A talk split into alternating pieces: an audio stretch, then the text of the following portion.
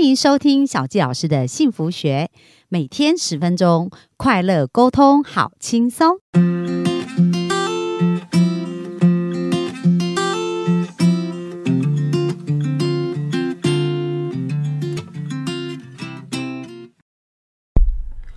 欢迎收听小纪老师的幸福学，很开心又在空中跟大家见面。本周呢，想要跟大家分享一本书，叫做《快乐不用理由》。因为最近我做了很多的咨询，那在这个咨询的过程当中，我发现就是很多人他不快乐的原因，跟这本书里面谈到很多现象是非常符合的。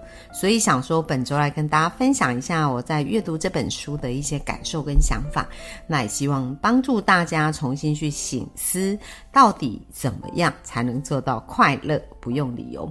那这本书的作者呢，叫马西许莫福。那他呢是本身哦是《纽约时报》的畅销作家。那在书中一开始他就提到说，不只要生日快乐，更要日日快乐。不景气的想法，你更需要用想法、用行动自己找快乐。所以当不景气的时候啊。其实，呃，很多人他们陷于一种焦虑嘛，或者恐惧啊，对未来的不确定。但是也有人因为这样子啊，变得更加快乐，然后寻找到自己哦。那这就是完全是端赖我们自己的一个想法。那这本书中他特别提到啊，就是快乐到底是什么？他说，快乐是由内而外的快乐。而不需要仰赖外在的境遇，那这其实是一个很高的境界。因为很多人呢，他们通常是因为达成了什么，才开始有快乐的感觉。所以这种快乐是来自于外在一些条件的完成，内在才感觉到那个快乐。可是书中谈到真正所谓快乐不用理由，就是你由内而外产生的快乐，不是因为外在发生什么，而是当你内在开始快乐，外在就会看到一个。快乐的世界，那其实这跟小教师一直在谈到有关于潜意识的运作原理是非常有关系的。因为呢，当我们内在是富足、是快乐，我们才可能在外在看到一个富足、快乐的世界。那如果我们总是要仰赖外在的发生的事情，在决定我们内在快不快乐，那其实是很受限制的。为什么？因为外在很多事情，它的发生不见得是我们能够掌控的。它有人事、时地、物，有不同的交错、不同的条件。然后不懂得发生的状态，所以如果我们要仰赖这外在的一切，它是真的非常的不容易。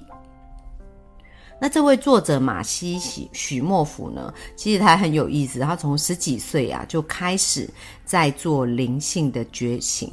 跟探索，就是从十几岁就开始想，然后持续探索了三十五年。那他其实是有一个很耀眼的一个背景跟成绩的，就是他是《纽约时报》畅销作家，而且是一个潜能激发的讲师，然后非常熟悉呀，就是激发啊，然后因为做了什么才快乐，因为他在一生当中经常都是因为达成了某一些目标，他才快乐。然后他有一天就真的一直在想，人真的可以不用。理由就快乐嘛？好，那我们介绍一下这位作者哦。其实作者十三岁就听到金克拉就是一个。非常厉害的潜能激励大师的演讲，而当时他就想要成为一个演说家，而到了二十岁呢，他就爱上了冥想，想要成为一个冥想老师。而在他气管硕士毕业以后呢，他就成为销售奥地利水晶的副总裁，负责训练啊激励员工。那他其实非常热爱这个工作，因为跟他小时候想要做的方向很接近哦。那也因为这个工作，他就成为财新五百大的企业讲师，常常。需要对很多企业的高阶主管呐，或者对很大批的听众来去演讲。特别是很多的女性听众哦，听到他的演讲，然后也回馈给他说，他们生命有很多的改变。那后来呢，他跟心灵鸡汤的这个作者啊，又合作合作了一些书。特别是他想到了另外一本书，叫《心灵鸡汤》，关于女人。当他有了这个想法，他就开始去做，也成为纽约非常狂卖买的一个畅销作家，畅销了一千三百万册哦。所以后来在电视啊、广播啊、各大媒体啊，都经常要他去演讲啊，去分享。诶，看到这么多，他拥有这么多事业的一个成就，应该觉得他很快乐，对不对？他说没有，诶，他还是觉得就是不快乐，好像少了什么。后来他就想说，诶，是不是因为自己没有另一半啊，缺了男人这样子？所以他就开始想说，嗯，他的目标呢，要去吸引另外一半这样子。果然后来没有多久，他的朋友就介绍了他的。男朋友，他的另一半给他认识了，他们见面以后其实就非常浪漫。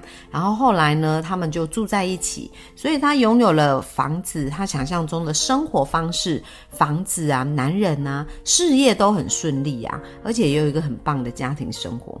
仍然，他不是真的快乐。好，大家看到这里是不是有一种哎，都懵了，对不对？到底怎么样才会快乐啊？在这边，我觉得书中讲到一个非常非常重要，叫做快乐设定点。就是其实我们每个人快乐啊，都会有一个定义。这就是我在做咨询的时候，我常常看到好多人他非常的痛苦。为什么？因为我们所有的快乐或痛苦，所有的事情，在我们的脑中都有一个定义，而这个定义会决定我们能不能达到这种感觉。比如说，有的人会觉得什么样才能快乐？就是呃，像我之前听过另外一个人的演讲啊，就是世界第一潜能记忆大师，叫做安东尼罗宾，他就讲到说，他在带研讨会的时候，在这个研讨会当中啊，有一个人他年收入八百万美金。其实他是非常非常富有，然后拥有他自己的事业，然后呃房子啊、太太啊、家人生活都很好，可是他就是不快乐。那当安东尼罗宾呢在协助他去了解的时候，发现呐，他觉得赚钱这件事一定是要达到一千万美金以上，他才有完成他的目标。而八百万美金并没有达成他一千万的目标。那我们来想想看哦，如果我们的快乐值啊，觉得是我们要达成目标才能快乐，那他现在设定的是一千万美金，只达到了八百万美金，他看到的是他缺乏的那两百，所以他感受到的感觉还是缺乏的那两百的感觉。所以有没有发现我们潜意识的定义啊？它很有意思啊，它不是决定你现在得到什么。而是看你定义了什么，你定义的事情会决定你对于这件事的感受。如果达成你的定义，你就会觉得嗯心满意足。可是如果没有办法达成你的定义，不管你拥有的再多，仍然是不快乐。为什么？因为你没有去完成它。所以这就是在这边提到的快乐设设定点哦。就每个人都有他自己的快乐设定点，但这个快乐设定点是由谁设定的？当然是自己呀。那我们来看看刚刚那个例子，如果他是八百万美元，他降低到六百万美元呢？如果他的快乐设定点啊，他觉得他的目标达成六百万美元，他就是完成目标。那如果这样子的情况，他八百万是不是超越两百？他就会感觉到这种超越的快乐跟丰盛了。所以其实所有的快乐设定点都来自于我们自己怎么设定。那小杰老师要提醒大家，如果我们设定的标准是非常困难，而且是非常高标准，我们很不容易达成，所以就会经常处于这种失落啊、不快乐的感觉。那为什么？我们会有一个这样高的标准呢？那其实这就是牵涉到原生家庭，在我们成长的一个环境下，我们在潜意识被塑形，跟潜意识在成长学习的过程当中，他没有能力去辨别，诶，什么是对的，什么是错的，什么是合理的，什么是不合理，没有，而是当他接触到什么，他相信了，他就会以这个为标准。所以每个人自己都有自己的快乐设定点。那大家可以开始去思考，就是当你生命当中啊，现在的感受到底是把你的快乐设定点放在一个高的频率，还是一个低的频率哦？如果你把你的标准变得很高，其实是不容易得到快乐。但是相对，如果你愿意把你的这个，那我们要把这个设定点啊，快乐设定点啊，放在低一点的位置啊，就比较容易快乐。那小佳老师呢，在书中啊，他看到。他有分享到几个设定点啊，就讲到说，哎，快乐呢，其实呢，它的设定点有一种人叫不快乐哦。那不快乐就是发生什么事，他就是觉得不管得到什么，他都不快乐。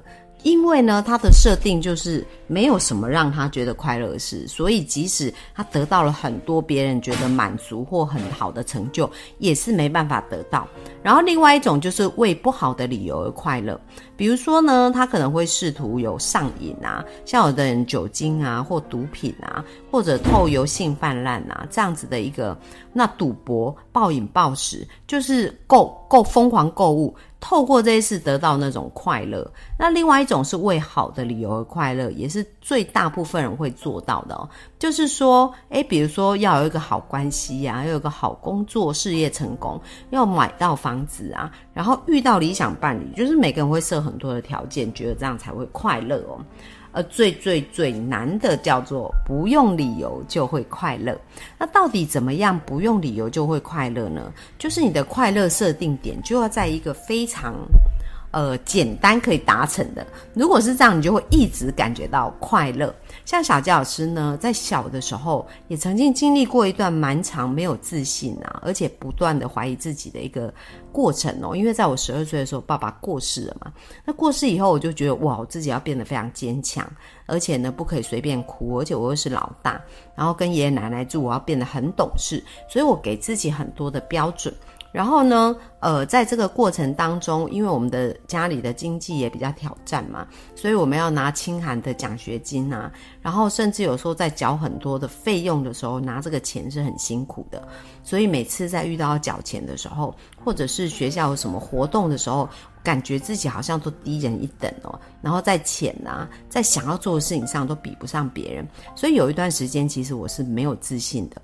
那没有自信，当然就不快乐啊。那一直到我十七岁，我认识了教会，在认识教会的过程当中，我第一次感受到什么叫做无条件的被接纳，无条件的被爱哦。因为从我爸爸过世，我就很想要内在，其实很想要家的温暖，很想要被疼爱。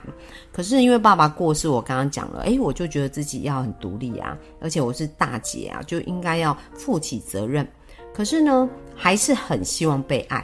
当我认识神以后，我第一次感觉到被捧在手掌心上疼的感觉，然后感觉到哇，原来自己是自己的存在就是一种美好，不需要有任何的条件，我就可以被接纳，我就可以被包容，不用因为我变得很好或很美好，那我也不用变得完美，而是我每一天能够比昨天更进步一点。那我就是在朝完美的路上前进，所以当我开始有很多新的价值观，开始有很多想法的时候，其实我的快乐设定点就重新再设立哦。然后当我重新设立了这一些部分的时候，我就发现自己变得容易快乐，然后变得更有自信。所以各位。这个快乐设定点非常重要哦，就是在我在一对一咨询的时候，很多来找我做咨询的个案，他们呢为什么会那么不快乐？就是因为他们把他们的这个定义放在一个他没有办法达到的一个目标。达到的一个标准，所以他经常感受到是沮丧跟痛苦。而这个定义呢，潜意识在写下的时候，并没有真正理解到它是合理还是不合理哦。因为通常在小时候我们成长的环境，父母怎么要求我们，我们就以为它就是世界的标准。所以当父母一直非常严格的要求，我们就觉得要这么严格，我们才能够得到这个标准哦。但是呢，透过我们重新定义，把我们的快乐设定点做一些调整。我们就会发现自己越来越快乐哦。